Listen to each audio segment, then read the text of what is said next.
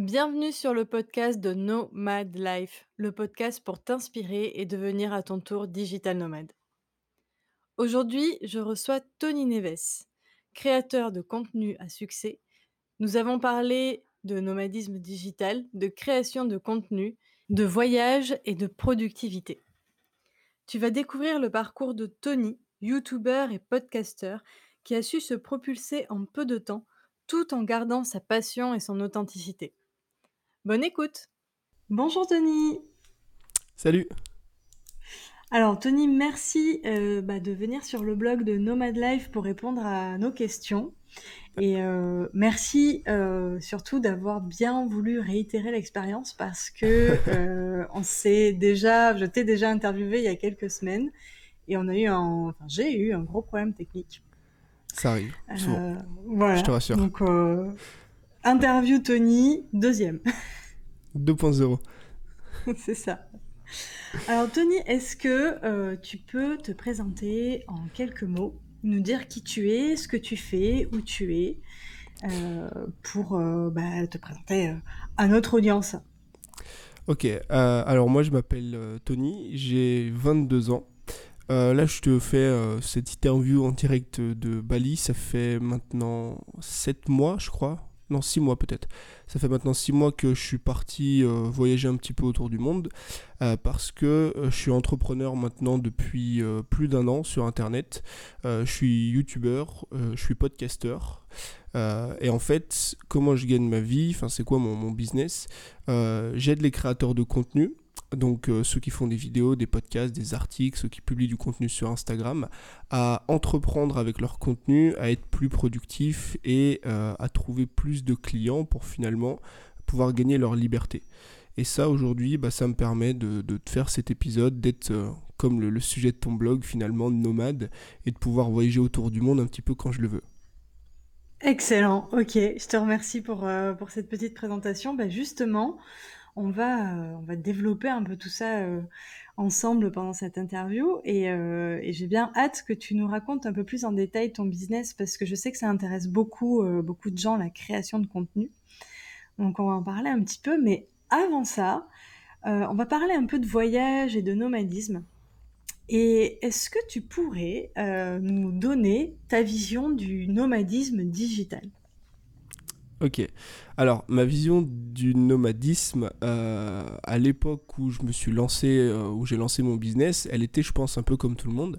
C'est-à-dire euh, de partir avec ton business. Tu vois, quand tu gagnes ta vie sur le web, c'est un gros avantage finalement pour être nomade. C'est que tu bosses depuis ton PC. Moi, je bosse avec une caméra, avec un podcast. Enfin bref, tu as besoin finalement de très peu de matériel.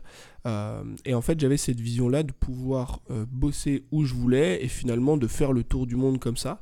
Et hum, après plus d'un an de voyage complet, presque, enfin deux périodes quasiment de six mois, je me suis rendu compte que le nomadisme en fait qui me convient, parce que je suis convaincu que le nomadisme, euh, en fait, on le voit tous différemment selon nos objectifs, notre personnalité, le mode de vie qu'on a envie d'avoir. Et moi, le nomadisme tel que je le vois, euh, il est comment? Bah, Il est que euh, mon objectif, c'est de trouver une base une base, une maison, un appartement, un bureau, ce que tu veux, euh, dans lequel je puisse rester quelques jours, quelques semaines plutôt, euh, dans lequel je peux travailler correctement et voyager quand j'ai envie de voyager. Parce que j'ai rencontré en fait un problème que rencontrent beaucoup de personnes quand ils sont nomades, c'est de pouvoir correctement allier travail, allier voyage et réussir finalement à produire, bah, dans mon cas, du bon contenu, à aider mes clients à être productifs tout en voyageant me suis rendu compte que c'était pas forcément facile quand tu bougeais d'endroit en endroit, tu sais, quand tu bougeais tous les 15 jours, tous les 10 jours, et que euh, la meilleure façon de le faire selon moi, enfin selon mes objectifs et la vie que j'ai envie d'avoir, c'est de pouvoir être euh, finalement nomade, c'est-à-dire voyager quand j'en ai envie, mais tout en ayant une, base solide qui me permette de travailler.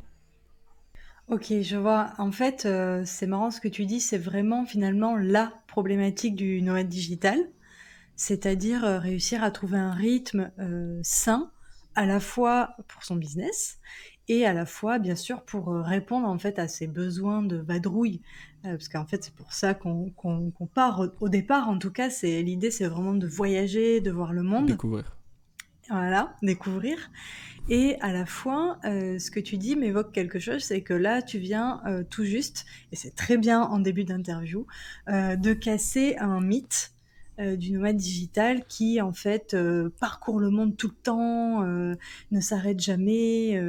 c'est vrai qu'on a parfois tendance à, à penser ça. jusqu'à même croire que le nomade digital travaille sur la plage, les pieds dans l'eau, Sous les cocotiers. sous les cocotiers, en buvant une noix de coco, très Voilà, c'est important. le, c'est le pack. Exactement. Et, euh, et en fait, à travers ce que tu nous expliques là, on voit bien que, que c'est pas tellement ça.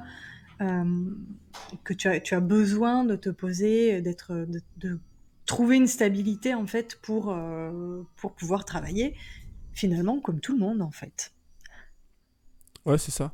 C'est que, en fait, pour moi, la vision du nomade, euh, elle est venue à l'époque des premiers blogs, des mecs qui parcouraient le monde avec leur blog, tu sais, et qui gagnaient leur vie comme ça. Et pourquoi on a cette vision du mec qui est sous les cocotiers? Parce que à l'époque, au début, en 2006-2007, euh, c'était possible finalement d'avoir un blog euh, et de gagner sa vie, tu vois, euh, en travaillant comme ça, parce qu'on était les premiers, parce que le, business faisait, le, le- temps faisait que c'était quelque chose de possible.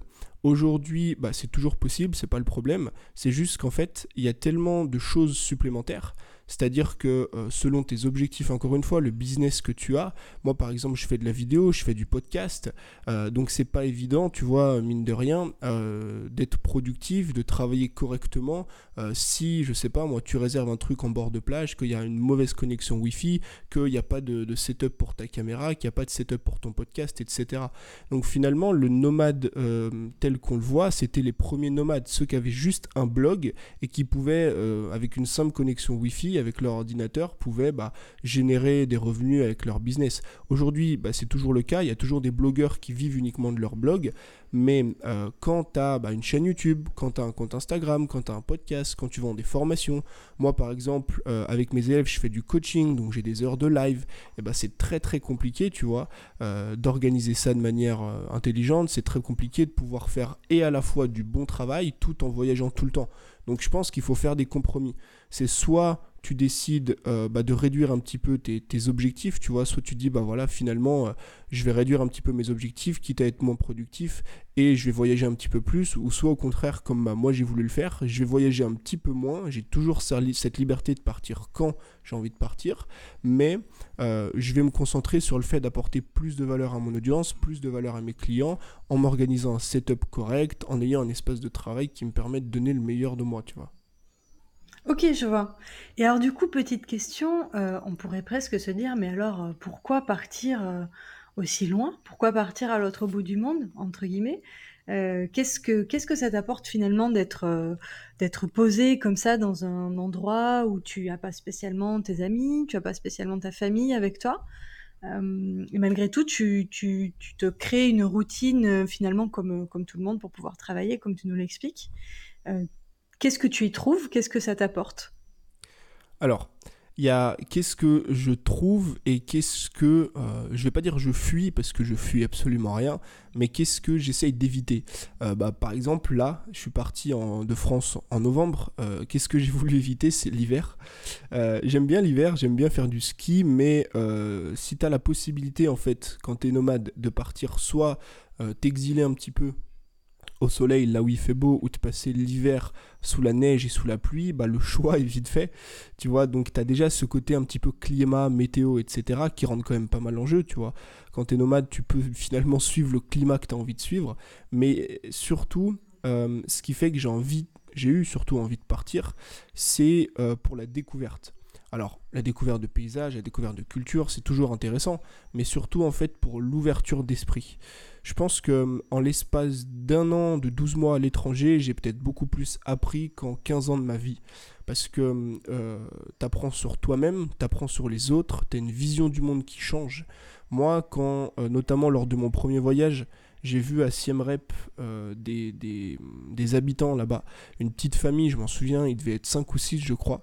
Il y avait les deux parents, la grand-mère et trois ou quatre petits-enfants, un truc comme ça. Et en fait, les gamins jouaient avec de la terre, des cailloux et des bâtons. Donc tu les regardes, c'est des personnes qui ont une maison qui, vivent à même le sol, tu vois, parfois même ils dorment, ils dorment à 2-3 sur un matelas, une place quand nous, en Europe, on dort tout seul sur des matelas de deux places. Et en fait, tu as toute cette remise en question, tu vois, du bonheur. Pour moi, en tout cas, c'était vraiment ça le truc, c'est que est-ce que finalement, euh, on peut pas être heureux sans forcément avoir plus de choses, sans forcément chercher à gagner plus, sans forcément avoir plus de biens? Et en fait, partir, en tout cas en Asie comme moi je l'ai fait, ça te permet d'avoir une ouverture d'esprit sur beaucoup beaucoup de choses de la vie. Et je pense que c'est quelque chose que tout le monde devrait faire au moins une fois dans sa vie. Partir deux mois, trois mois pas forcément en Asie, le but c'est pas de, venir conquérir l'Asie, mais de partir vraiment euh, dans des endroits dans lesquels euh, le niveau de vie est totalement différent de ce qu'on a en France, et tu verras en fait que euh, ce que tu vas apprendre sur toi-même et sur la vie, c'est quelque chose d'inestimable. Oui, bah, je partage totalement cette vision.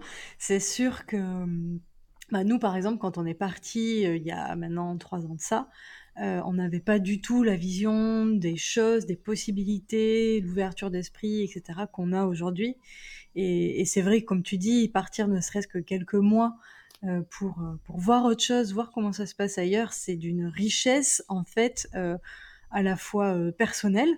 C'est vraiment une richesse intérieure parce que du coup tu te poses énormément de questions, tu remets beaucoup de choses en question en fait. Mmh euh, que ce soit dans ton quotidien, que ce soit dans ta façon de voir euh, le quotidien, etc. Et, euh, et je, je, dirais, on va revenir du coup au, au, digital du nomade. Ça, ça nourrit énormément aussi ton business parce que du coup ta créativité, elle est, elle est, elle est, à son plein, quoi. Ça c'est ouais, sûr.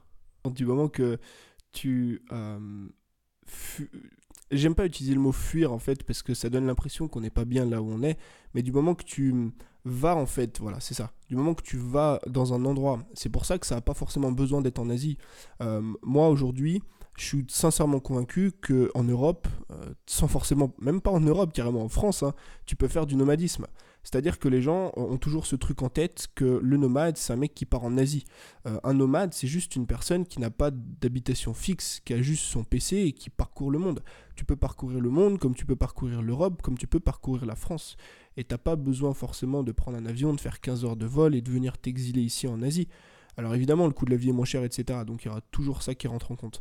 Mais en termes de business, c'est très intéressant en fait de quitter un petit peu sa routine parce que euh, la routine, enfin en tout cas s'enfermer dans une routine, bah pour moi, moi en tout cas j'ai vraiment vécu ça comme ça, c'est qu'en fait tu tues un petit peu ta créativité parce que tous les jours tu répètes la même chose, tu vois tous les jours les mêmes choses autour de toi et donc tu commences un petit peu à t'enfermer dans un dogme qui fait que euh, tu as moins d'idées, euh, tu arrives forcément moins bien à développer ton business. Si tu fais de la vidéo, moi ça m'a énormément impacté en termes de vidéo parce que je me suis rendu compte qu'en France, euh, j'avais l'impression euh, que je n'avais rien à raconter, que je n'avais rien à montrer dans ma vie, dans mon quotidien.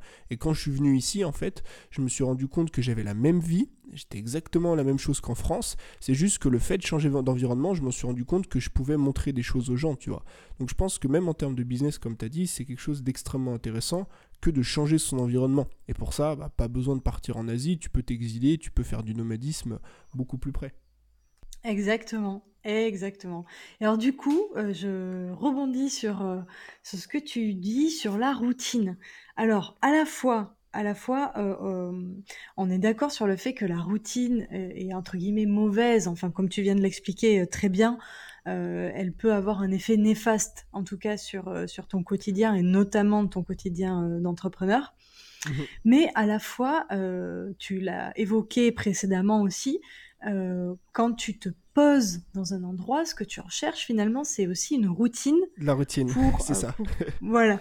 Alors c'est rigolo parce qu'à la fois on, la fuit entre guillemets et à la fois on, va la, chercher dans notre nouvel endroit. Euh, est-ce que ça, ça t'évoque quelque chose et est-ce que euh, justement tu peux nous parler de toi, ta routine quotidienne en tant que digital nomade?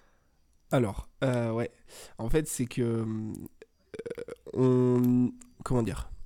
C'est vrai que on cherche euh, à fuir une routine euh, au début, Donc, c'est-à-dire que, euh, notamment la première fois avant de voyager, moi, c'était comme ça. C'est que j'avais ma routine en France et je me disais, waouh, euh, je fais tous les jours la même chose, ça me saoule, j'ai envie de partir à l'autre bout du monde, etc. Donc, tu prends ton sac à dos, tu pars à l'autre bout du monde.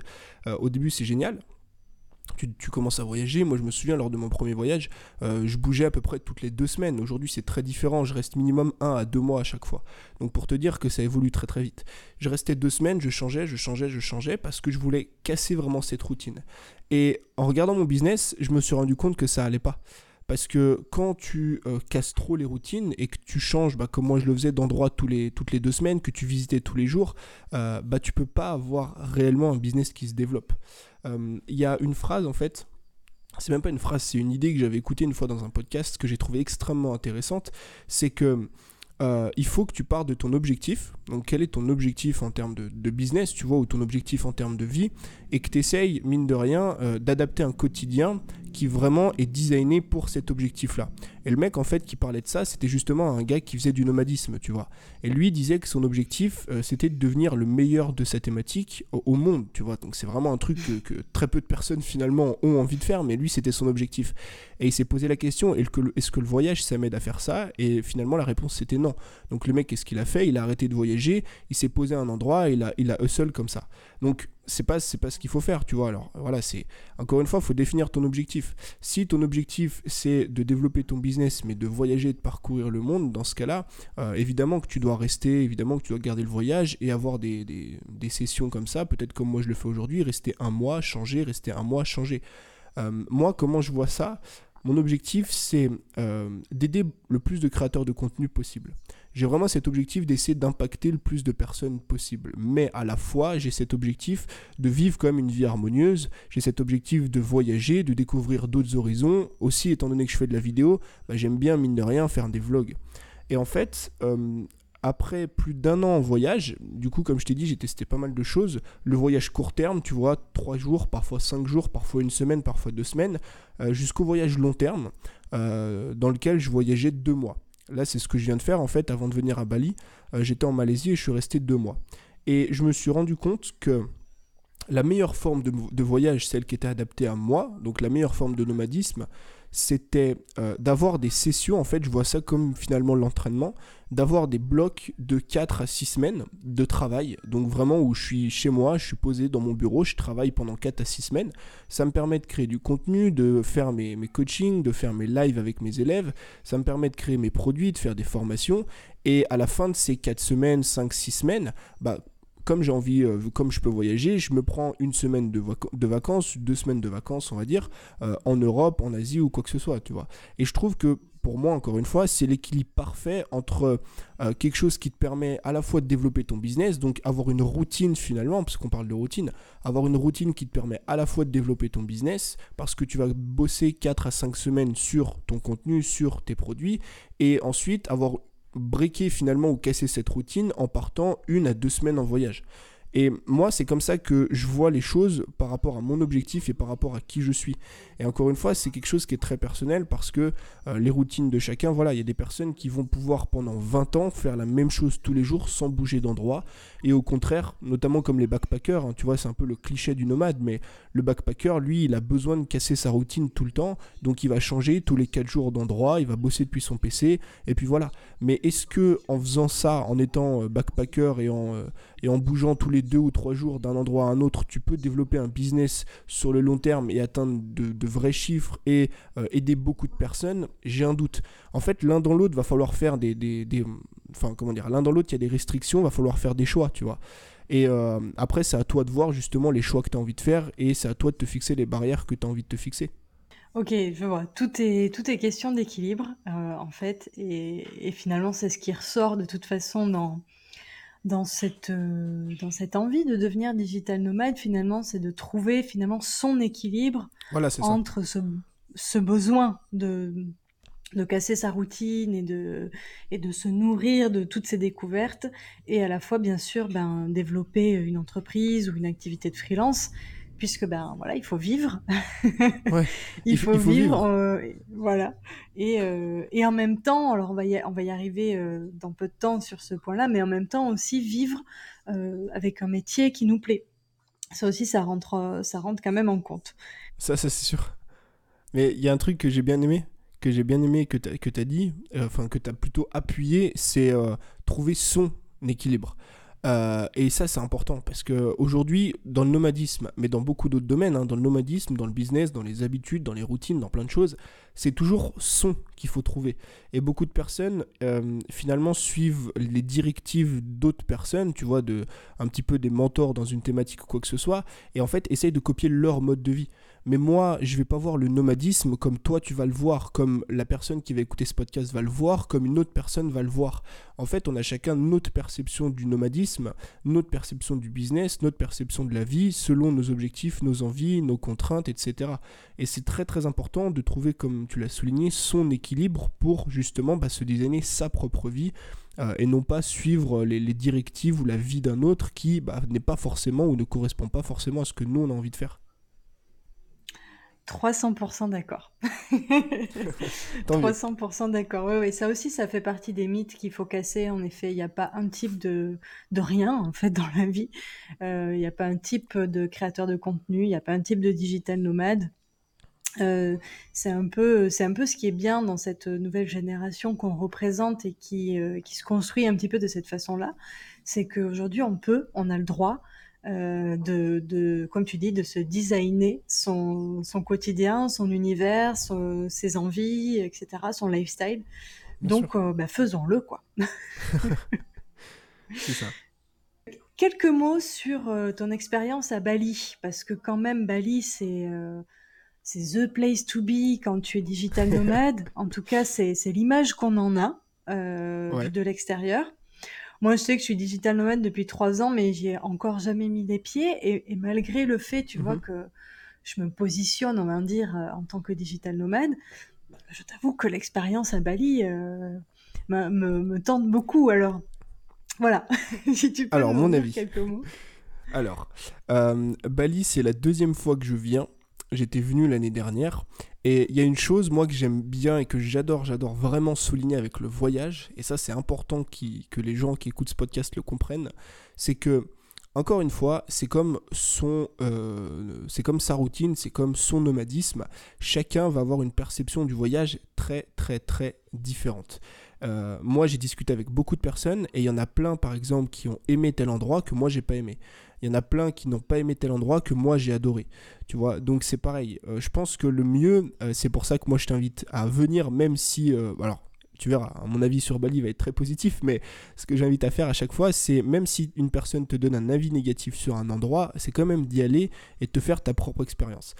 L'exemple que je vais donner, du coup, moi, c'est que je suis venu deux fois à Bali une première fois à Ubud l'année dernière. Euh, première fois qui était vraiment cool. Euh, première expérience à Bali assez sympa. Mais dans le global, je suis resté presque un mois, trois semaines je crois. C'était pas ouf. C'était pas ouf, pourquoi? Parce que Ubud, en fait, si tu veux, t'es dans les terres, d'accord? T'es un petit peu au cœur de Bali, t'es, euh, je crois, à 20 km de la plage. Euh, et qu'est-ce qui se passe quand tu es dans les terres et que tu restes 3 à 4 semaines? Bah, tu travailles ou en tout cas, tu non, tu travailles pas. La première semaine, on va dire, moi j'ai visité un petit peu, tu vois, j'ai fait les rizières, j'ai fait des, euh, des cascades, etc. Donc tu visites un petit peu, c'est cool, ça t'occupe. Deuxième semaine, voilà, tu commences à rentrer dans ta routine, tu travailles, etc. Et en fait, tu te rends compte au bout de 2-3 semaines bah, que finalement, tu as commencé à faire le tour bah, parce qu'il n'y a rien d'autre à côté, il fait très très chaud, il n'y a pas d'endroit où se baigner, etc. Donc première expérience à Bali, elle était bien, mais c'était pas la meilleure expérience de ma vie. Euh, d'ailleurs, quand je suis venu l'année dernière ici, j'ai fait 4 euh, pays. Euh, et en fait, euh, Bali n'était pas mon endroit préféré. Mon endroit préféré, c'était Siem Reap, au Cambodge. Et deuxième expérience, donc je reviens à Bali cette année, euh, donc 6 ou 7 mois plus tard, et je change d'endroit. Donc là, je suis à Canggu, c'est, je suis à 2 km 5 de la plage, ou 3 km de la plage, et expérience totalement différente de Ubud. Pourtant, c'est toujours Bali, on est toujours sur la même île, mais expérience vraiment, vraiment différente parce que euh, je suis en bord de mer, parce qu'il y a plein de cafés, il y a plein de restaurants, il y a plein de trucs sympas à faire, parce que euh, ça fait trois semaines que je suis là et je m'ennuie absolument pas en fait. T'as pour moi ici, euh, à Canggu en tout cas, un équilibre de vie que j'ai longtemps recherché en Asie, notamment déjà par rapport à la météo comme, euh, comme je t'en avais déjà parlé, enfin comme j'en avais déjà parlé d'ailleurs sur mon podcast, etc., euh, l'avantage à Bali par rapport à d'autres pays, c'est que tu as un climat qui est génial. Parce qu'il fait à la fois chaud, mais vu que tu es en bord de mer, notamment à Canggu, justement la différence entre Ubud et Canggu, elle est là, elle est que tu es en bord de mer et tu as une brise, en fait, tu as la brise de l'océan qui est vraiment géniale parce qu'elle te rafraîchit et il euh, n'y a aucun problème à sortir en plein après-midi à 14h parce qu'il fait extrêmement bon. Il doit faire peut-être 28-29 degrés, mais tu as un vent frais qui fait que tu es bien en t-shirt ou en débardeur. Euh, quand tu compares ça par exemple à la Malaisie ou à, euh, à Bangkok notamment, tu sors en extérieur après 11h du matin, tu es, en train de, suer, quoi. tu es, es, trempé, t'en peux plus parce qu'il fait très chaud, très humide et que vu que tu es dans une grande ville, tu absolument pas de vent. Donc je pense que hum, Bali, il faut le tester finalement pour se rendre compte euh, par rapport à son objectif et à ce qu'on a envie de faire, euh, voir si ça nous plaît ou pas. Mais moi, mon expérience, du coup, ma deuxième expérience, elle est vraiment géniale parce que tu as euh, vraiment le lifestyle finalement que j'avais envie d'avoir. C'est-à-dire que tu peux bosser Ok, il y a des coworking, euh, tu loues un hôtel ou tu prends Airbnb dans lequel tu as un espace. Tu peux bosser, tu peux à la fois bien manger. Il y a plein, plein, plein de cafés. Ça, je crois que c'est le point fort de Bali. C'est que tu as des centaines et des centaines de cafés différents, déjà dans lesquels tu peux bosser, mais tu peux aussi, du coup, aller manger, etc. Tu as des cafés avec une vue sur les rizières. Enfin, c'est vraiment oufissime. Et à la fois, tu as cette harmonie-là, comme ça, du coup, de pouvoir travailler, euh, avoir plusieurs expériences. Tu peux aller aussi faire du surf, tu peux être aller marcher au bord de la plage euh, un soir au coucher de soleil, tu as des beach clubs, tu des bars. Enfin, je veux dire, tu as vraiment une harmonie de vie pour moi qui est géniale et c'est ça que j'ai longtemps cherché et que j'ai finalement réussi par trouver ici. Donc, je conseille à beaucoup de personnes de tester Bali au moins une fois euh, parce que c'est vraiment quelque chose qu'il faut faire si aujourd'hui tu es digital nomade ou que tu as envie de le devenir. Ok, tu me fais rêver. Tu me, tu m'envoies du rêve là. Malgré le fait que je sois aux Antilles au soleil aussi, j'avoue que la description est pas mal. ouais, faut vraiment, c'est vraiment un truc qu'il faut tester. Faut pas passer à côté, en tout mm. cas sur une vie, je pense. Ok, en deux mots, le budget à Bali, il est plutôt, euh, plutôt comment? Euh, Alors, budget, on va dire. Euh, moi, je, alors, je loge souvent dans les Airbnb. Déjà, je préfère euh, parce que comme ça, j'aime bien me faire à manger en fait. Le fait de manger tous les jours dehors, moi, ça me saoule. Donc en gros, budget avec un Airbnb, euh, tu te fais un petit peu à manger chez toi. Moi, je mange en général une à deux fois par jour en extérieur maximum. En général, c'est une fois. Euh, et salle de sport et compagnie, j'en ai pour vraiment large 1000 euros par mois. Mais vraiment large. Juste, mon logement me coûte 300 euros par mois et j'ai un Airbnb pour 30 jours avec cuisine, clim, ma chambre, salle de bain privée et tout. Donc juste le logement, 300 euros. Après, tu comptes, euh, voilà, tu as, le budget que tu veux avoir pour le reste, mais vraiment 1000 euros par mois, tu es extrêmement large. Ok, c'est super confortable. Ouais. Ok, bon, ça, donne bien envie en tout cas. Tu négocies quand même euh, les, les deux trois trucs que tu vas acheter. Notamment par exemple si tu loues un scooter, euh, toujours négocier ici parce que tu peux gagner parfois pas mal de pas mal d'argent. Ok, c'est bon à savoir. Merci pour le, pour le petit tips. Alors, on va passer euh, un petit peu au côté pro. On en a déjà un peu parlé, mais on va approfondir un petit peu tout ça. Alors, ma première question est la suivante. Euh, Tony, tu es donc créateur de contenu. Mhm. Euh, est-ce que tu peux nous expliquer en fait qu'est-ce que c'est? Est-ce que en fait ça veut dire que tu es blogueur? Est-ce qu'il y a une différence entre un créateur de contenu et un blogueur? On t'écoute. Ok, euh, alors déjà absolument aucune différence.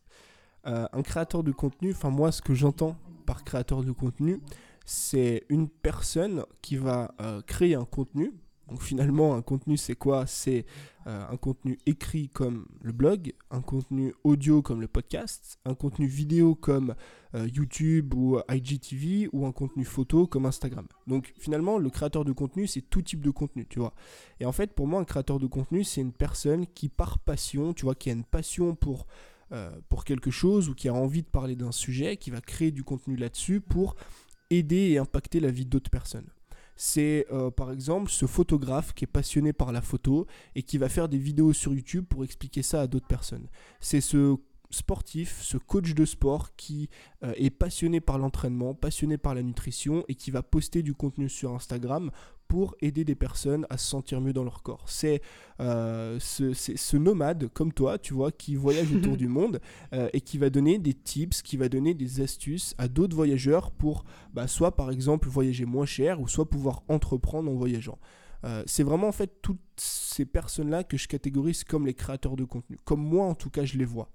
Et pour moi un créateur de contenu c'est ça. C'est une personne qui est passionnée par un sujet qui a envie d'en parler, qui a envie d'impacter la vie d'autres personnes dans cette thématique, qui a envie d'aider d'autres personnes finalement dans cette thématique parce que euh, elle sent que c'est important, parce qu'elle a besoin de ça, tu vois, finalement, moi j'ai besoin de ça, toi tu as besoin de ça, de, d'aider de, d'autres personnes, de se sentir utile, d'impacter la vie des gens. Et euh, ce que j'entends par créateur de contenu, c'est une personne comme ça. Que ce soit audio, podcast, vidéo, blog, image, peu importe. Même pourquoi pas sur Facebook, Pinterest ou d'autres plateformes. Mais moi, en tout cas, mon, focus ou les personnes à qui je m'adresse, ça reste quand même dans quatre grandes catégories. Tu vois, c'est Instagram, YouTube, le podcast et le blog. Ok, ok, d'accord. Euh, en gros, euh, le créateur de contenu est un passionné qui partage son expérience. Voilà, déjà passionné avant tout. Ça, c'est important. Et alors, comment toi, t'es arrivé à, à ça, en fait? Comment tu es devenu créateur de contenu? Et euh, j'enchaîne tout de suite avec la deuxième question. Euh, comment, euh, comment tu es, comment ta thématique principale, en fait, a tourné autour de aider les autres créateurs de contenu? Cool, j'adore cette question. alors, j'ai toujours été créatif, euh, depuis que je suis gamin. Alors ça n'a jamais pris beaucoup de forme. Au début, c'était euh, voilà, j'ai bidouillé avec des, deux trois trucs. J'aimais souvent bricoler un petit peu à la maison. J'ai toujours eu un peu ce côté créatif. Ça s'est jamais vraiment concrétisé, tu sais, euh, très jeune comme beaucoup de personnes. Il y a des mecs à 12 ans déjà, ils faisaient de la vidéo, ils faisaient du montage et tout. Enfin moi j'en connais. moi ça s'est jamais vraiment concrétisé. Je crois que si peut-être à mes 16 ans, je voulais déjà me lancer sur YouTube, mais je l'ai pas fait.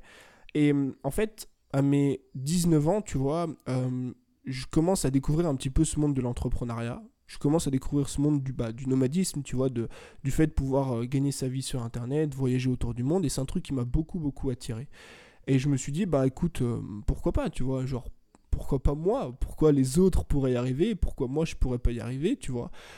Et donc je me suis dit, bah écoute, je vais prendre une caméra au début, c'était mon téléphone, ok, comme euh, beaucoup de personnes, j'avais pas de budget, j'avais, euh, j'avais 19 ans, donc j'ai pris mon téléphone, j'ai acheté un micro-cravate à 9 euros, et je me suis lancé. Je me suis dit, bah voilà, tu vas te lancer sur YouTube, tu vas euh, créer du contenu là-dessus, tu vas faire des vidéos autour d'un sujet. Donc je lisais des bouquins, tu vois, sur les habitudes, je lisais des bouquins sur l'entrepreneuriat, des bouquins de Napoléon Hill, enfin bref, vraiment un petit peu tout ce qu'on voit au début dans l'entrepreneuriat. Je commence à parler de ça et je commence à construire une audience. Et au fil euh, des mois, donc un mois, deux mois plus tard, je me rends compte que euh, c'est pas moi en fait. C'est pas que c'est pas moi, mais je me rends compte que ça n'a aucun sens. Parce que je parle d'une thématique que je ne maîtrise pas, je parle d'une thématique euh, dont je ne suis pas passionné, tu vois. Alors, c'est pas que j'aime pas l'entrepreneuriat, mais ce que je veux dire par là, c'est que c'est difficile de parler d'entrepreneuriat quand t'es pas entrepreneur, tu vois, ce qui est logique finalement. Euh, et je me suis retourné en arrière. Je me suis dit, ok, ça fait maintenant trois mois que tu es sur YouTube. Euh, je m'étais lancé à l'époque un, sacré défi de faire une vidéo par jour, euh, plus trois articles de blog par semaine. Donc au bout de trois mois, j'avais posté 90 articles de blog et pas 300 vidéos, pardon, 150 vidéos. Ce qui représente quand même une quantité de contenu assez impressionnante. Et je me suis retourné derrière moi. J'ai regardé ce que j'avais construit et je me suis dit, ok, il faut que tu parles déjà non seulement d'un sujet qui te passionne, avant toute chose, mais surtout d'un sujet que tu maîtrises. Et ça, la maîtrise, c'est un mot important. Parce qu'aujourd'hui, beaucoup de personnes veulent euh, monter des business, mais parlent de sujets qu'ils ne maîtrisent pas. Et le problème avec ça, c'est que si toi-même tu maîtrises pas ton sujet, ça va être déjà premièrement très difficile d'apporter de la valeur à d'autres personnes, et ça va être très difficile de convaincre d'autres personnes que tu es compétent et donc de gagner ta vie. Euh, et je me suis retourné donc en arrière après trois mois et là, en fait, ça a été flagrant, tu vois. Ça a été un peu comme une révélation. J'avais tourné 150 vidéos, j'avais publié 100 articles de blog, et j'avais adoré faire ça. J'avais adoré tous les jours me foutre devant la caméra. Alors que j'étais salarié, alors que je faisais 40 heures semaine, alors que je bossais comme un malade, je trouvais quand même le temps et la passion de faire une vidéo par jour. Et à partir de là, je me suis dit, bah en fait, la réponse, elle est là. C'est-à-dire que j'ai créé plus de 250 contenus en 3 mois, c'est peut-être plus que ce que font certaines personnes sur l'espace d'une année, deux, voire trois années. C'était pas les meilleurs contenus du monde, mais en tout cas la base était là. Et je me suis dit, bah tu vas faire ça. C'est-à-dire que tu vas parler de création de contenu, tu vas aider d'autres personnes à faire du contenu sur YouTube. Donc j'ai commencé à faire des vidéos sur comment organiser un setup YouTube, comment trouver des idées de vidéos, comment structurer vos vidéos, comment faire du montage plus rapidement, comment, tu vois, en fait, toutes les problématiques finalement que rencontrent les créateurs de contenu. J'ai commencé à parler de ça, et là, déjà, premièrement, bah, été passionné par ça, donc mes vidéos se sont améliorées, tu vois, je pense que c'est important de le noter, c'est que hum, quand tu es passionné par un truc, tu t'investis beaucoup plus là-dedans, et ça coule de source finalement t'as plus cette impression que le mec devant la caméra est en train de jouer un rôle, t'as plus, plus cette impression que le mec est un imposteur quand t'es vraiment passionné par ce que tu fais et quand tu maîtrises vraiment le sujet. Donc j'ai commencé à en parler et là bah, j'ai construit une audience autour de ça j'ai commencé à vendre des produits autour de ça. Mon premier produit que j'ai vendu, c'est euh, une, formation qui s'appelle le montage express. En fait, c'est une, formation pour les personnes qui font des vidéos YouTube, comme moi je le faisais, et qui passe euh, deux heures sur le montage à chaque fois. Et j'ai commencé à vendre des produits sur la création de contenu. Et ensuite, bah, aujourd'hui, c'est quelque chose que je fais au quotidien et euh, je vis grâce à ça. Ok, en fait, tu t'es trouvé, euh, je dirais pas forcément par hasard, parce qu'il y a eu quand même une démarche volontaire, mais tu, tu, as commencé en te disant, bon, on verra bien, et, et, tu as trouvé ta passion en fait sur le chemin, quoi. Voilà. en fait, ce, truc du bon, on verra bien, euh, c'est très important parce que quand tu as envie de te lancer, euh, il y a un moment donné, il faut y aller en fait. C'est-à-dire que, ok, c'est cool de planifier, c'est cool de, de, chercher des niches, des idées rentables, c'est cool d'attendre. Je sais, je sais pas finalement ce que les gens cherchent à attendre, tu vois, parce que ton idée va changer parce que ta passion va changer, parce que le, le truc, là, le business que tu as envie de monter, euh, le, je sais pas, le métier que tu as envie de faire en freelance va peut-être changer au fil des mois. Donc si tu attends de trouver l'idée parfaite, le business model parfait, le truc parfait, tu te lanceras jamais, tu vois. Donc moi, j'ai décidé de prendre le truc à contre-pied. C'est-à-dire, ok, j'ai aucune idée, mais je me lance, c'est pas grave. et qu'est-ce qui se passe au fil du temps? Bah, tu te construis, tu construis des compétences, tu commences à te trouver, tu te cherches et c'est comme, comme quelque chose de logique qui se construit petit à petit, tu vois, c'est comme un puzzle, c'est pièce par pièce. Et beaucoup de personnes attendent comme ça euh, d'avoir l'idée parfaite, alors que l'idée parfaite, elle arrive jamais. Si tu regardes aujourd'hui, là, euh, il y a deux semaines presque, non, il y a une semaine, j'ai annoncé, entre guillemets, le lancement d'un nouveau business, tu vois. Euh, en fait, euh, je vais euh, lancer une compagnie de production de vidéos, donc de filmmaking, parce que j'ai toujours été passionné, enfin du coup quand j'ai commencé YouTube en tout cas, j'ai toujours aimé la vidéo, et je me suis longtemps restreint, tu vois, à faire du filmmaking, parce que je me disais, je m'étais collé une étiquette, Tony, tu vends des formations, tu fais du coaching, tu gagnes ta vie sur Internet, ne fais pas de filmmaking, ça va à contre-pied de tout ça. Et en fait, non, ça va pas à contre-pied de tout ça, parce que c'est aligné avec qui je suis et avec ce que j'ai envie de faire, tu vois. Et pour, enfin, si je te parle de ça, c'est pour te dire qu'il y a deux ans, quand je m'étais lancé, jamais j'aurais planifié de faire du filmmaking. Donc tu vois en fait que ton parcours va toujours changer à chaque fois que tu vas rajouter une pièce au puzzle. Et c'est pour ça que moi je conseille toujours de se lancer, même si tu parles d'un sujet qui te passionne pas, même si euh, voilà, tu pas sûr de ce que tu dis, même si tu penses que la thématique n'est pas forcément la meilleure des thématiques du monde, lance-toi et au fil, au fil du temps, au fur et à mesure, tu vas te construire tu vas construire tes compétences, ton identité, et c'est ça qui va faire que sur le long terme, tu vas pouvoir déjà premièrement gagner ta vie et surtout vivre de ta passion. Parce que j'aurais jamais trouvé cette passion pour la vidéo, cette passion pour la création de contenu, pour le podcast, si je m'étais jamais lancé, si j'avais pseudo attendu le moment parfait. Excellent. Excellent parce que, euh, comment dire, c'est vraiment ça. Euh, j'ai vécu un peu... Euh, en tout cas, je l'ai ressenti un peu comme ça. C'est que on a cette sensation au départ qu'il faut attendre de maîtriser son sujet, euh, d'attendre le moment parfait où on va être euh, au bon moment pour se lancer. Et en fait, euh, une fois que tu t'es lancé, tu te rends compte que tu es bon parce que tu t'es lancé et que tu commences à faire ton expérience. Euh, et, donc en fait, ce, fameux bon moment qu'on attend au départ n'arrive jamais. Euh, donc il faut y aller, quoi. Et ça, c'est, je, je, suis contente que tu le dises. De toute façon, je savais que tu allais le dire. Ah euh, c'est vraiment le truc, c'est voilà, il faut se lancer, il faut y aller. et puis c'est justement en faisant toutes ces erreurs, en faisant des vidéos pourries, en faisant des ah articles de blog qui sont pas référencés au départ, etc., qu'on comprend en fait le, le mécanisme du, du web.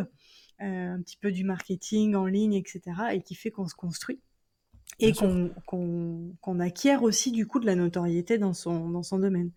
Et comme tu le dis très bien, on évolue au fur et à mesure. Heu, tu es parti au départ sur, heu, aider les créateurs de contenu. Aujourd'hui, alors tu continues, mais tu prends un un 2 chemin, croisé et puis demain, qui te dit qu'il y en aura pas un troisième, un quatrième, e un mélange de tout ça et cetera? Exact. Donc Peut peut-être que dans dans 2 ans, je vais lancer une agence, j'en sais rien et faut faut pas se se fermer à se restreindre enfin, faut pas se fermer et se restreindre à des choses. Je pense qu'il faut faire ce qu'on a envie de faire et que justement, bah, attendre d'avoir une thématique précise ou une idée précise pour se lancer, c'est déjà s'enfermer avant même d'avoir commencé, tu vois. Exactement, l'entrepreneuriat, c'est, heu, en fait, entreprendre égale, heu, attraper des opportunités. Donc Ouais, c'est pour ça. attraper les opportunités, faut être là. Faut faut Faut être être, faut être faut être entrepreneur. là, faut, faut, faut se lancer, faut y aller. Et il y a un truc, y a un truc, un dernier truc que j'aimerais noter, c'est hum, c'est par rapport, comme tu as dit, à l'expérience. Euh, en fait, il y a, y a une chose déjà, c'est par rapport à la perfection. En fait, c'est soit on attend d'être parfait pour se lancer, mais surtout, en fait, euh, des fois, on attend d'être parfait pour continuer ou pour commencer de nouvelles choses. Et il y a un truc que- qui, moi, me, qui, comment dire, qui est flagrant au quotidien et qui me frappe, c'est en fait cette perception fausse qu'on a de nous-mêmes et de notre expérience. Aujourd'hui, bah, comme je t'ai dit, je vais lancer du coup mon, activité de production de, de vidéos. Et euh, bah, du coup, forcément, je fais de la vidéo, je fais un peu de filmmaking. Euh, ce que moi je fais, donc le jugement que j'ai par rapport à mon travail, il est, très, il est pas très négatif, mais il est assez négatif. En fait, je trouve que mes vidéos sont bien, mais à chaque fois, je trouve que je pourrais faire mieux. Quand je me compare à un mec qui fait de la vidéo depuis 10 ans, forcément, je trouve que je pourrais faire mieux. En revanche, quand tu montes ma vidéo à un mec qui n'a jamais fait de vidéo de sa vie ou qui a commencé la vidéo il y a pas longtemps, il va trouver ma vidéo absolument géniale. Et en fait, ce problème de perception qu'on a de nous-mêmes, de notre expérience, du travail qu'on fournit, qui fausse finalement tout, tout ce qu'on a envie de faire. Parce que on attend d'être parfait, ou comme tu as dit, on attend d'être bon pour se lancer ou pour faire quelque chose ou pour lancer un produit, sauf que bon, on l'est déjà. Bon, on l'est déjà. Et le problème, il est là, il est- de notre propre pardon, perception qu'on a, qu'il faut, bah, au fil du temps, améliorer. Et je pense qu'à euh, prendre un peu de recul par rapport à son travail, prendre un peu de recul par rapport à ce qu'on fait, c'est quelque chose d'important, surtout quand tu veux entreprendre. Carrément, carrément et c'est exactement ça. Alors par contre, ça amène quand même à la question suivante qui est, heu, mais, hem, OK, très bien, il faut se lancer, heu, là tous les 2, on est en train de dire, heu, tous ceux qui nous écoutent: Se «Mais vas-y, lance-toi, tu quoi?» Heu, mais il y a quand même, heu, cette idée de: «Oui, mais alors moi, par exemple, heu, je veux me lancer sur, heu, le domaine du bien-être, ou de la nutrition ou ce genre de choses». Il y a Mhm. déjà des centaines de de blogueurs, de créateurs de contenu, qui sont sur cette thématique. Comment moi je vais pouvoir en fait, arriver à gagner ma vie? Comment je vais pouvoir être meilleure que ces gens-là? Qu'est-ce que tu conseillerais toi à ces gens-là? Qu'est-ce que tu dirais, Ok. là-dessus? Euh, trois choses. Euh, unique, niche, petite audience. Alors, on va commencer par le petite audience. Beaucoup de personnes se restreignent euh, à lancer des business ou à créer du contenu parce qu'ils pensent que euh, le nombre d'abonnés égale euh, revenu. Euh, c'est totalement faux, c'est euh, pas du tout comme ça que ça marche en fait. Ce qui va te faire gagner ta vie, c'est finalement le nombre de personnes que tu vas vraiment aider au quotidien. Et il y a un calcul, si tu m'écoutes sur le podcast, euh, que je répète euh, depuis, une, depuis quasiment un an presque, euh, c'est le 30 x 50. 30 x 50, c'est quoi? C'est euh, 30 clients à 50 euros par mois ou 50 clients à 30 euros par mois. Bon, le principe, il est simple, tu fais une multiplication. Qu'est-ce que ça veut dire? Ça veut dire que si aujourd'hui tu veux gagner 1500 euros par mois, alors évidemment, ça dépend où tu vis, etc. Mais par exemple à Bali, ça suffit. T'as pas besoin de gagner plus. 30 clients à 50 euros par mois, ça s'arrête là. Ça veut dire qu'aujourd'hui, t'as pas besoin d'avoir 50 000 abonnés, ni 10 000, ni même 5 000. Mais ne serait-ce que tu as 1000 abonnés sur YouTube, sur Instagram, 1000 lecteurs qui te suivent régulièrement sur ton blog. Il faut convertir 30 personnes sur ces 1000 lecteurs-là. Et tous les mois, leur faire dépenser 50 euros. Tous les mois, il faut qu'ils t'achètent un produit. Tous les mois, il faut qu'ils accèdent à une formation, à un programme en ligne où tu les as en coaching ou alors un truc qui est récurrent comme un abonnement. Donc déjà, le terme petite audience, il est important à comprendre parce que ça casse le fameux mythe qui est qu'il faut avoir une très grosse audience pour bien, voire très bien gagner sa vie. Deuxième chose, euh, unique. En fait, encore une fois, le problème vient de la perception qu'on a de nous-mêmes. On pense qu'on est banal, on pense qu'on est une personne lambda, et quand on voit nos concurrents, des mecs qui sont là depuis 10 ans, on se dit waouh, je pourrais jamais rivaliser avec lui. Si, en fait. Tu peux rivaliser avec lui parce que tu es unique. Peu importe qui tu es, peu importe ce que tu fais aujourd'hui, tu es unique. Tu as une façon de parler unique, tu as une personnalité qui est unique. Et quand on est unique finalement, il y, y, a toujours en fait des personnes qui vont accrocher à notre discours, à notre personnalité, à qui on est, plus que celle de nos concurrents. Et parfois, moi je le sais parce que c'est comme ça que j'ai réussi à monter mon business, tu vois. Il y a des mecs qui faisaient, selon mon point de vue, du meilleur travail que moi, qui étaient là depuis beaucoup plus longtemps que moi, mais quand même, il y a des personnes qui ont préféré m'acheter un produit à moi. Pourquoi? Parce que j'ai une personnalité différente, parce que j'ai une façon de traiter les gens, une façon de communiquer avec eux, ma franchise peut-être, ma, sincérité, tu vois ce que je veux dire? Donc en fait, euh, on pense souvent que pour rivaliser avec les gros, il faut à chaque fois être meilleur, créer du meilleur contenu, créer des meilleurs produits quand notre personnalité finalement, qui on est, peut faire la différence. Donc ça, c'était la deuxième chose unique. Et la troisième chose, euh, c'est le terme niche. En fait, je suis de plus en plus convaincu que quand on se lance dans un domaine ou dans une thématique, une, il y en a plein, hein, mais c'est une des meilleures façons finalement euh, de se démarquer de ses concurrents, de se différencier, c'est de se nicher. Euh, par exemple, je sais pas moi, si tu vends des, programmes sur. Euh, parlons de productivité. La productivité, c'est très très large, tu vois. Ça englobe beaucoup de choses différentes. Et finalement, la productivité, est-ce que tu peux te nicher dedans ou pas? Bien sûr que oui. Par exemple, tu peux parler de productivité pour les entrepreneurs. Tu peux parler de productivité pour les freelances. Tu peux parler de productivité pour les blogueurs. Voilà, tu vois. Donc en fait, dès que tu vas déjà te nicher, c'est euh, beaucoup plus simple de te démarquer de la concurrence. Il y a un truc que j'aime bien prendre comme exemple, tu vois. Moi, j'aime bien toujours regarder les mêmes exemples parce que ça parle aux gens. C'est l'exemple de, la personne qui a envie de perdre du poids. Euh, il y a deux, deux coachs, ok? Tu as un coach lambda, donc euh, j'aide les personnes à perdre du poids. D'accord? C'est un discours lambda d'un coach qui ne niche enfin qui ne cible personne de particulier et qui n'a pas de niche. Toi, en revanche, tu as une niche. C'est les femmes de plus de 40 ans qui ont déjà eu un enfant minimum. Et là, dans ton discours, tu vas faire quoi? Tu vas t'adresser aux femmes de plus de 40 ans qui ont déjà eu un enfant et qui ont envie de retrouver le corps de leur jeunesse, tu vois, qui ont envie de retrouver un corps dans lequel elles se sentent bien. Bah là, forcément, dès qu'une personne une femme en tout cas, qui a plus de 40 ans et qui a un enfant, a envie de perdre du poids, est-ce que tu penses qu'elle va pas venir te voir ou est-ce que tu penses qu'elle va pas aller voir l'autre coach, celui qui n'est absolument pas niché? Bien sûr qu'elle va venir te voir.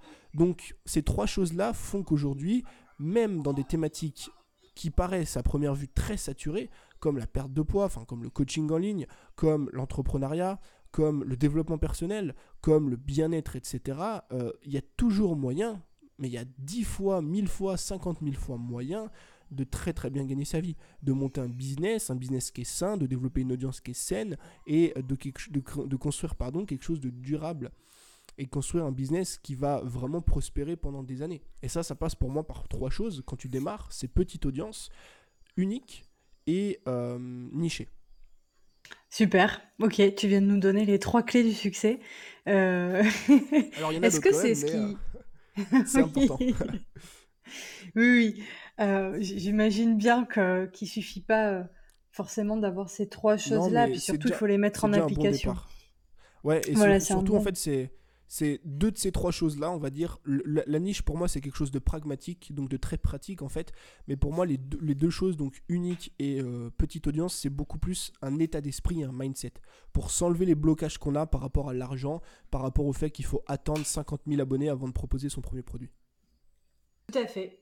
Et euh, ah, du coup, je me demandais, Tony, tu es quand même jeune. Euh, tu n'as que, entre guillemets, 22 ans. Euh, euh, est-ce que c'est ça qui, qui, selon toi, explique ton succès sur, en si peu de temps? Est-ce que c'est ces trois clés-là? Est-ce que c'est autre chose? Est-ce que tu as une, une, une explication? Alors, qu'est-ce qui. Alors, j'ai peut-être, je dis bien peut-être, une explication sur mon, entre guillemets, mon succès. Je pense que ça vient pas de mon âge. En fait, je pense que l'âge, euh, c'est. Ça peut être, en fait, c'est double tranchant. Ça peut être autant positif que ça peut être négatif. Je pense qu'on est dans un monde, surtout dans le monde, dans le domaine de l'entrepreneuriat et d'autant plus dans le domaine de la création de contenu, on est dans un monde qui va très très vite et de plus en plus de jeunes, euh, moi je le vois hein, dans mon audience, de plus en plus de jeunes ont envie de se lancer. Et c'est positif, enfin que j'ai un jeune âge, en tout cas, 22 ans. Je pense que ça vient de l'âge, mais ça vient surtout de la personnalité. Je connais des gars euh, qui sont pas plus vieux que moi, hein, qui ont 23, 24 ans, mais qui euh, ne rassemblent pas la même audience que moi je rassemble, tu vois. Donc je pense que c'est beaucoup plus un truc de personnalité. Et forcément, c'est positif parce que euh, un jeune, on va dire, qui a moins de 22 ans, va beaucoup plus s'identifier à moi qu'une personne qui a le même discours que moi, mais qui a 30 ou 40 ans. Tout comme euh, une femme va s'identifier à une femme et un homme va s'identifier à un homme, tu vois.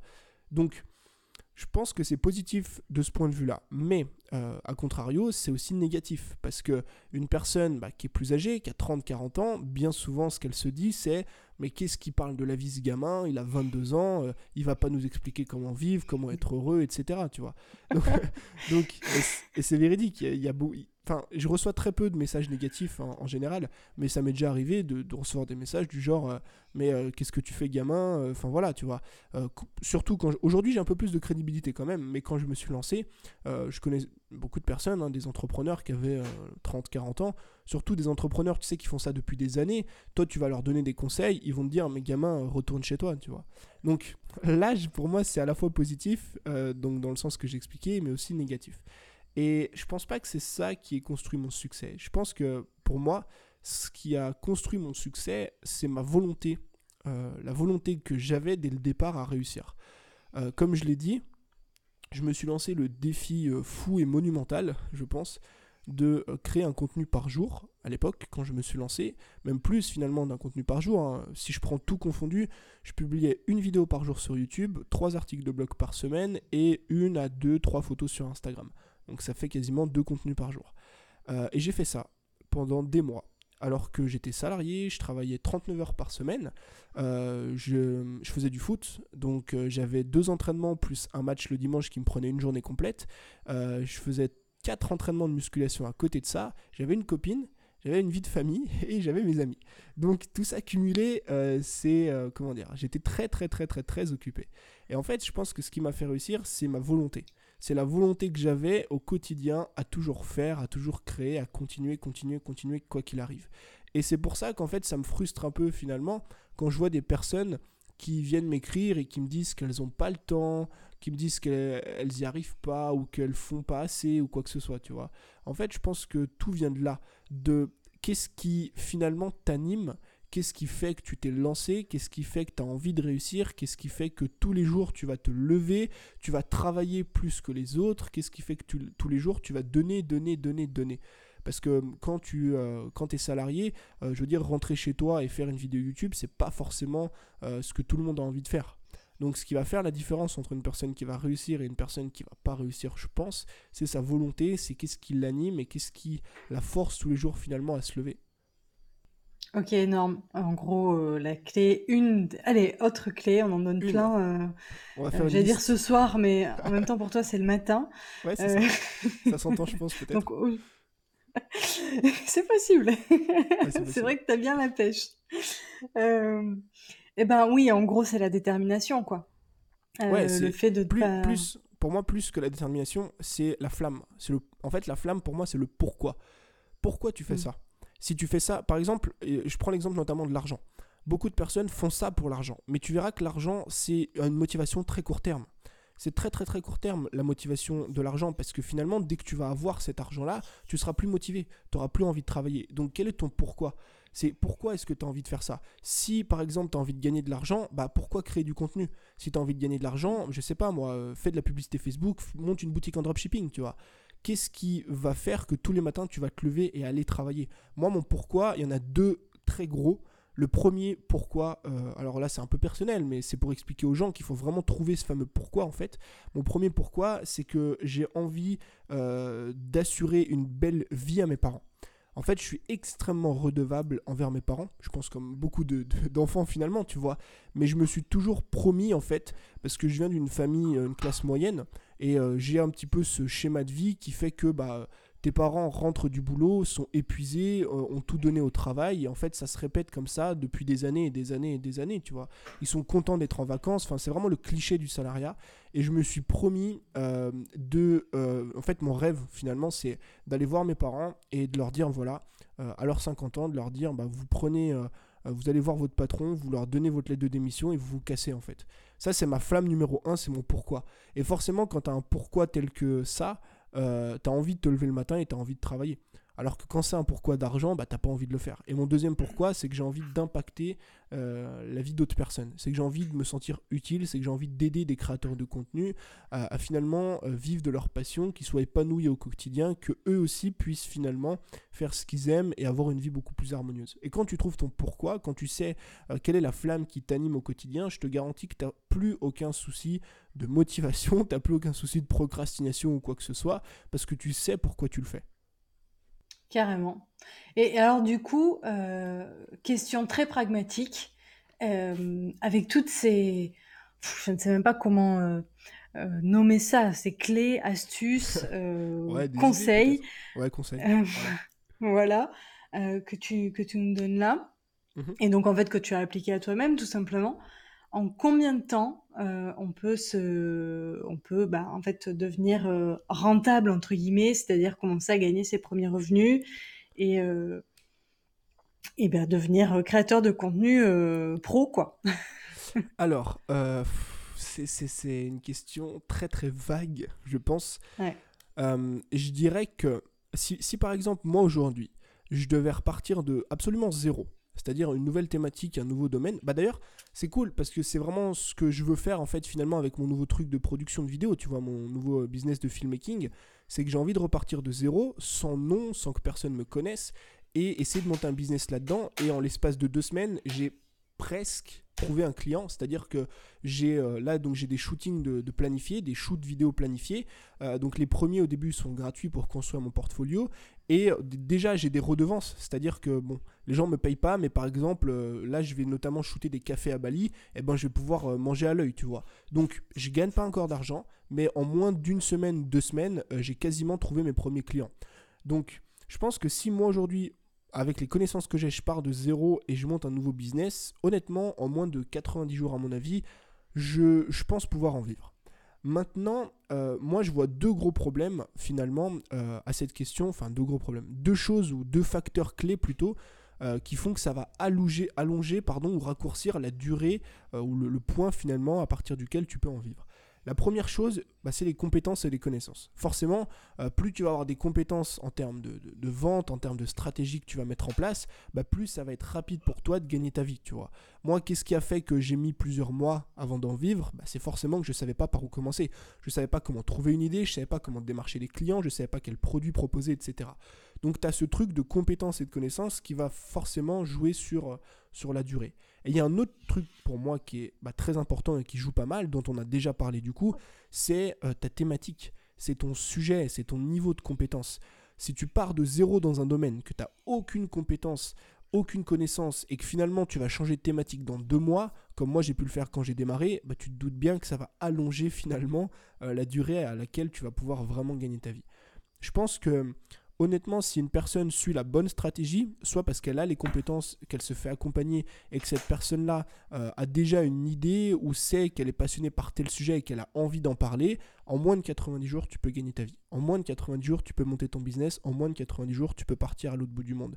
Parce que comme moi, je l'ai fait là quasiment en une semaine à Bali, euh, tu peux trouver des premiers pseudo-clients pour qui tu vas travailler gratuitement. Ensuite, euh, si je parle du, filmmaking, ensuite tu leur proposes d'autres shoots qui eux vont être payants. Et ton but après, c'est bouche à oreille de te faire connaître par d'autres personnes, tu vois. Donc je pense honnêtement qu'au moins de 90 jours, c'est faisable. Évidemment, ça dépend d'où tu pars, des compétences que tu as, et surtout, ça dépend de, de si oui ou non tu as trouvé le sujet dont tu as envie de parler. Ok, super, génial, merci pour cette réponse. Euh, allez, dernière question un peu pro-business. Comment on fait pour ne jamais manquer d'inspiration dans une thématique? Euh, alors les premiers mois ça va, euh, on a plein de choses notées sur le papier, mais au bout d'un moment on se dit mais comment je vais faire pour, euh, pour passer des années sur cette thématique La question à 10 millions. c'est ça. Il y a déjà une chose pour moi qui est importante, c'est comme on l'a dit tout à l'heure, finalement en fait c'est on dirait que cette interview, tu sais, on dirait qu'elle a été écrite parce que chaque réponse amène à, d'autres réponses. Comme on l'a dit tout à l'heure, en fait, euh, ton business va changer. ton business va changer, ta thématique va changer. Donc forcément, l'inspiration que tu as aujourd'hui, les idées que tu veux avoir aujourd'hui ne vont pas être exactement les mêmes dans six mois. Euh, je reprends mon exemple du coach, mais si aujourd'hui tu parles de, coaching, de perte de poids, et que tu parles, tu t'adresses à tout le monde, bah tu vas créer du contenu pour ça. En revanche, si dans six mois tu dis bon bah voilà, maintenant j'ai envie de m'adresser un peu plus aux femmes, bah là c'est un tout autre contenu qu'il va falloir créer, tu vois. Faire des vidéos qui s'adressent aux femmes, euh, parler des problèmes des femmes, etc. Apporter des solutions pour les femmes qui veulent perdre du poids. Donc déjà, tu as ce truc qui fait que tous les 6 mois, tous les 1 an, ton business va prendre une petite route différente qui va faire que tu vas avoir un nouvel horizon qui va s'ouvrir à toi. Euh, et ensuite, bah, il y a deux choses pour moi qui sont importantes. Premièrement, c'est les exercices de brainstorming. Euh, j'en parle énormément sur mon podcast euh, de créativité, de comment trouver des idées. Il y a notamment une routine que moi je pratique tous les matins. Ça, c'est un petit conseil, j'en ai parlé la dernière fois. C'est qu'en fait, tous les matins, je prends un stylo une feuille et je note 5 idées. En fait, c'est un truc qui vient de. J'essaye beaucoup d'apprendre en fait des auteurs de livres, des écrivains. Il me passionne énormément parce que les écrivains, c'est des mecs qui arrivent en fait à écrire plus de 3, 4, 5, 10 000 mots par jour, qui rédigent pendant des heures et des heures et des heures, et qui trouvent l'inspiration de, créer parfois un nouveau livre à 2, à 3, à 4 nouveaux livres par an. Donc en termes de créativité, ils sont très très forts. Il y a une routine que beaucoup d'écrivains mettent en place, et cette routine-là en fait, c'est celle de tous les jours poser des idées sur le papier et sur la table. Et en fait, ça, pourquoi ça marche? Parce que tous les jours, tu vas chercher à creuser euh, ou à faire travailler ton cerveau, tu vas chercher à faire travailler ta créativité. Et ce rendez-vous matinal, bah, tu verras qu'au fil des jours et des semaines, il va, euh, comment dire, c'est comme un rappel en fait. C'est comme si ton cerveau, il va se dire, ok, bah à 8 heures, Tony, tous les matins, il réfléchit et il cherche des idées. Et en fait, si tous les jours, tu arrives à trouver, pas forcément 5 idées, mais tu arrives à en trouver 2 ou 3 concrètes, et ben finalement, si tu fais ça pendant un an, tu as plus de 900 idées. Donc forcément, tu vas tenir au moins 3 ans en faisant, en partant du principe que tu crées un contenu par jour, ce qui est déjà énorme. Donc tu as plein d'exercices comme ça de brainstorming que tu peux faire. Euh, donc celui-là notamment, le fait de trouver 5 euh, idées le matin à chaque fois, en, te posant par exemple 15 minutes avec ton café. Et la deuxième chose, c'est de créer. En fait, il n'y a rien de plus simple. Créer va t'amener à créer encore plus. C'est-à-dire que parfois, tu vas faire une vidéo, tu vas écrire un article, et cet article va t'amener à te poser une question par rapport à un autre problème. Un problème qui parfois qui est lié à l'article, un problème qui parfois qui est absolument pas lié à l'article, mais boum, ça va tu sais, comme une, petite étincelle dans ta tête, tu vois, comme une ampoule qui s'allume au-dessus de toi, ça va te donner une nouvelle idée. Donc finalement, l'équation, elle est simple. Plus tu crées, plus tu vas pouvoir créer. Donc c'est pour ça que je conseille juste, en fait, de pas douter de ça, de pas avoir peur de ça, de pas avoir peur de manquer d'idées, parce que si tu passes ton temps à créer, je te garantis que tu manqueras jamais d'idées.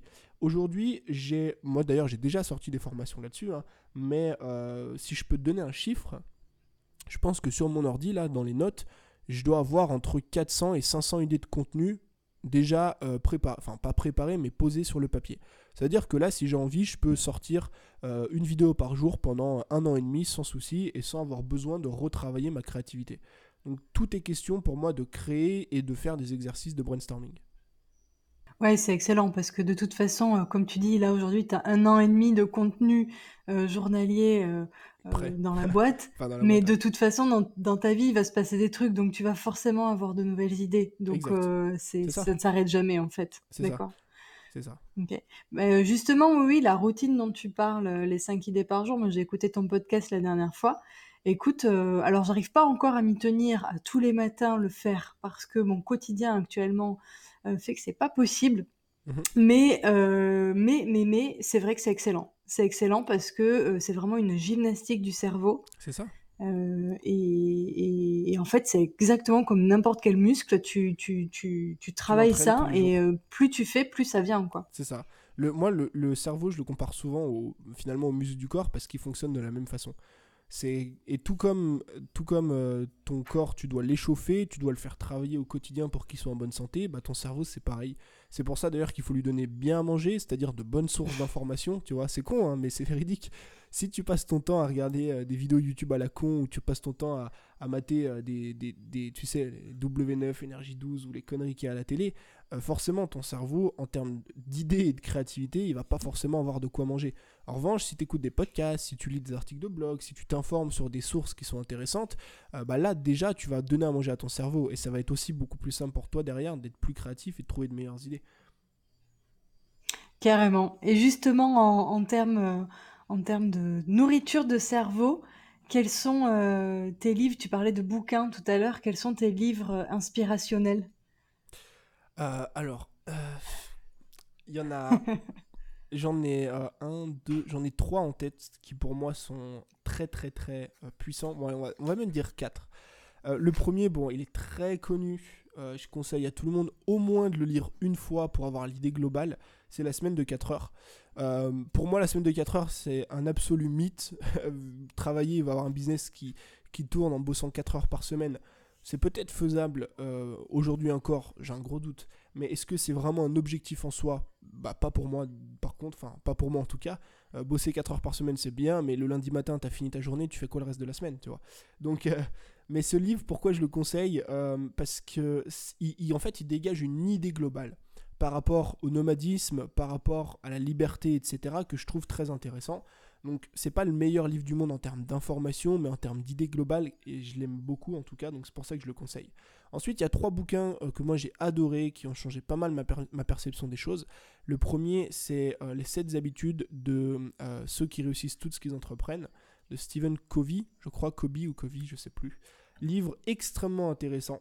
Heu, déjà pour le point de vue personnel, ça va t'apprendre beaucoup de choses sur comment traiter les autres, comment tu vois, heu, ta propre perception du monde, comment tu vois la vie et ça va surtout beaucoup t'aider en ce qui concerne ton business parce qu'il parle de proactivité, il parle de plein de choses finalement, bah, des des 7 habitudes, tu vois? De ceux qui réussissent tout ce qu'ils entreprennent et c'est un livre pour moi qu'il faut lire attentivement. C'est-à-dire qu'il faut pas le bâcler en 30 minutes, enfin, tu lis jamais un livre en 30 minutes, mais il faut pas le bâcler en une semaine et te dire: «OK, je le mets, heu, je l'ai lu, c'est cool, je passe au suivant».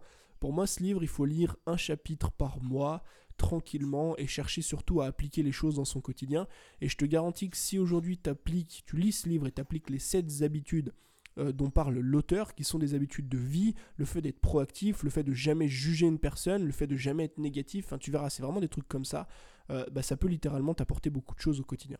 2e bouquin, qui est un peu plus pragmatique, heu, Crushing It de, Gary Vee. Livre extrêmement intéressant, surtout d'un point de vue, heu, branding, donc création de contenu en fait, parce qu'il te montre finalement l'importance aujourd'hui d'avoir, heu, une notoriété et d'avoir une audience sur internet. Il te montre que, heu, n'importe quelle personne lambda aujourd'hui, peu importe ton sexe, peu importe ton âge, peu importe ton passé, peu importe d'où tu viens, peu importe ta thématique, tu peux aujourd'hui construire un projet, tu peux aujourd'hui monter un business et ce livre, par contre, il est que en anglais, désolé, mais il est extrêmement intéressant d'un point de vue business et création de contenu. Et euh, le dernier livre que j'adore, c'est euh, Comment se faire des amis à l'ère du digital. Donc c'est euh, en fait la version 2.0 de Comment se faire des amis, mais à l'ère du digital, il parle justement de toutes les nouvelles opportunités des réseaux sociaux. Et encore une fois, c'est un livre qui ressemble un petit peu aux 7 habitudes de ceux qui réussissent tout ce qu'ils entreprennent, parce que c'est un livre qu'il faut lire et à la fois appliquer. Et en fait, si, si tu lis et tu appliques ces trois bouquins-là en synergie, c'est quelque chose qui va te donner en fait une vision, on va dire, de ton business qui est beaucoup plus saine, qui est beaucoup plus éthique et qui va te permettre de monter quelque chose de beaucoup plus, enfin, pas plus serein, on va dire, euh, mais de beaucoup plus durable. Voilà. C'est pour moi vraiment trois bouquins.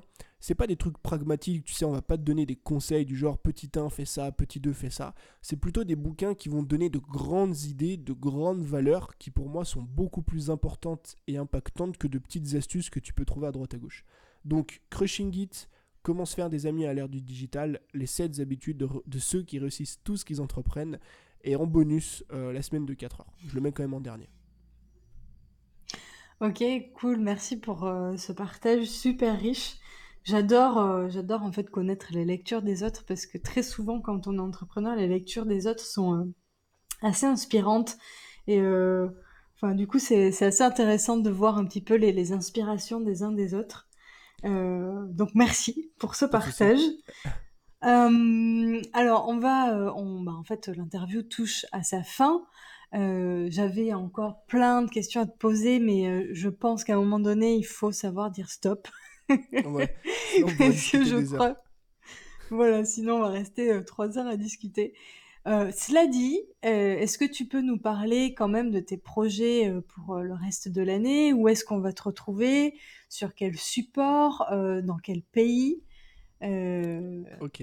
Alors, ma projection. Alors, c'est toujours très dur de faire une projection, j'ai un peu de mal avec ça. euh, parce que je sais même pas où je serai le mois prochain. Enfin bon. Euh, le, truc avec le nomadisme, c'est ça, c'est que finalement, tu as la possibilité de voyager où tu veux, quand tu veux, et euh, c'est assez difficile de se projeter, mais j'ai quand même essayé de le faire cette année. Donc finalement, ça va pas être une année tellement différente des autres, parce que bah, j'aime ce que je fais au quotidien, j'ai ma petite routine, mes petites activités qui marchent, qui fonctionnent. Et euh, je compte quand même cette année, du coup, comme je l'ai mentionné, bah, lancer mon business de, de, filmmaking, donc qui va être plus un business physique. Et forcément, euh, un business physique va m'amener à me poser un petit peu plus. Tu vois, en fait, euh, cette année, je pense que je vais mettre un terme au long voyage, justement. Je vais pas mettre un terme au, no enfin, plus ou moins, je vais, enfin, je vais pas mettre un terme au, terme nomadisme. J'aime pas dire que je mets un terme au nomadisme, parce qu'être nomade, c'est avoir la possibilité d'aller où tu veux, quand tu veux, et j'aurai toujours cette, cette possibilité-là. Mais en faisant un petit peu le point sur mes objectifs, comme je l'ai parlé tout à l'heure, sur la vie que j'ai envie d'avoir, sur aussi le sport, parce que je m'entraîne beaucoup, 5 euh, à 6 fois par semaine, j'ai un, comment dire, j'ai une euh, pas une addiction, mais euh, pour moi, le sport, en fait, l'entraînement, la nutrition a beaucoup d'importance dans ma vie. D'ailleurs, je suis coach sportif, c'est aussi pour ça. Euh, et, tout ça, en fait, fait que j'ai besoin d'un endroit beaucoup plus posé, comme j'ai expliqué au début, qui me permet de rester, en fait, de créer du bon contenu, de faire de bonnes vidéos, d'aider mes clients. Et en fait, cette année, je vais fonctionner comme ça. Je vais me trouver un, bureau, en fait, un espace de travail euh, dans lequel je vais rester. Donc je vais rentrer en France dans, euh, dans, quelques jours, là, à la fin du mois. Et en fait, je vais rester comme ça et je vais fonctionner euh, avec la méthode dont j'ai parlé tout à l'heure. C'est-à-dire travailler 4 à 5 semaines et ensuite partir une semaine, vraiment m'exiler en Europe, prendre une semaine de, entre guillemets de vacances dans lequel je peux profiter, je peux visiter, je peux bosser un petit peu évidemment, tu vois. Et bah, je vais continuer à faire ça finalement en créant du contenu sur mon podcast, sur YouTube. Euh, sur euh, aussi un blog d'ailleurs. Je vais relancer mon blog. Ça, c'est une petite nouvelle. Tu me demandais où est-ce qu'on peut me retrouver. Bah, finalement, on va pouvoir me retrouver partout. Donc, soit sur Instagram, soit sur, euh, sur mon blog, soit sur YouTube ou soit sur le podcast. Ça peut paraître beaucoup de plateformes pour certains, mais pour moi, c'est pas beaucoup entre guillemets parce que j'aime tout faire en fait. J'aime faire des podcasts, j'aime parler devant un micro, j'aime faire des vidéos, j'aime rédiger ça, je me suis rendu compte de ça, euh, déjà au début, parce que j'avais lancé un blog, mais de plus en plus, j'aime vraiment l'écriture et le fait de lire, en fait. Et euh, après, bah, c'est à mon audience de trouver euh, le contenu qui lui plaît. Ceux qui préfèrent écouter mes podcasts écouteront mes podcasts. Ceux qui préfèrent regarder mes vidéos regarderont mes vidéos.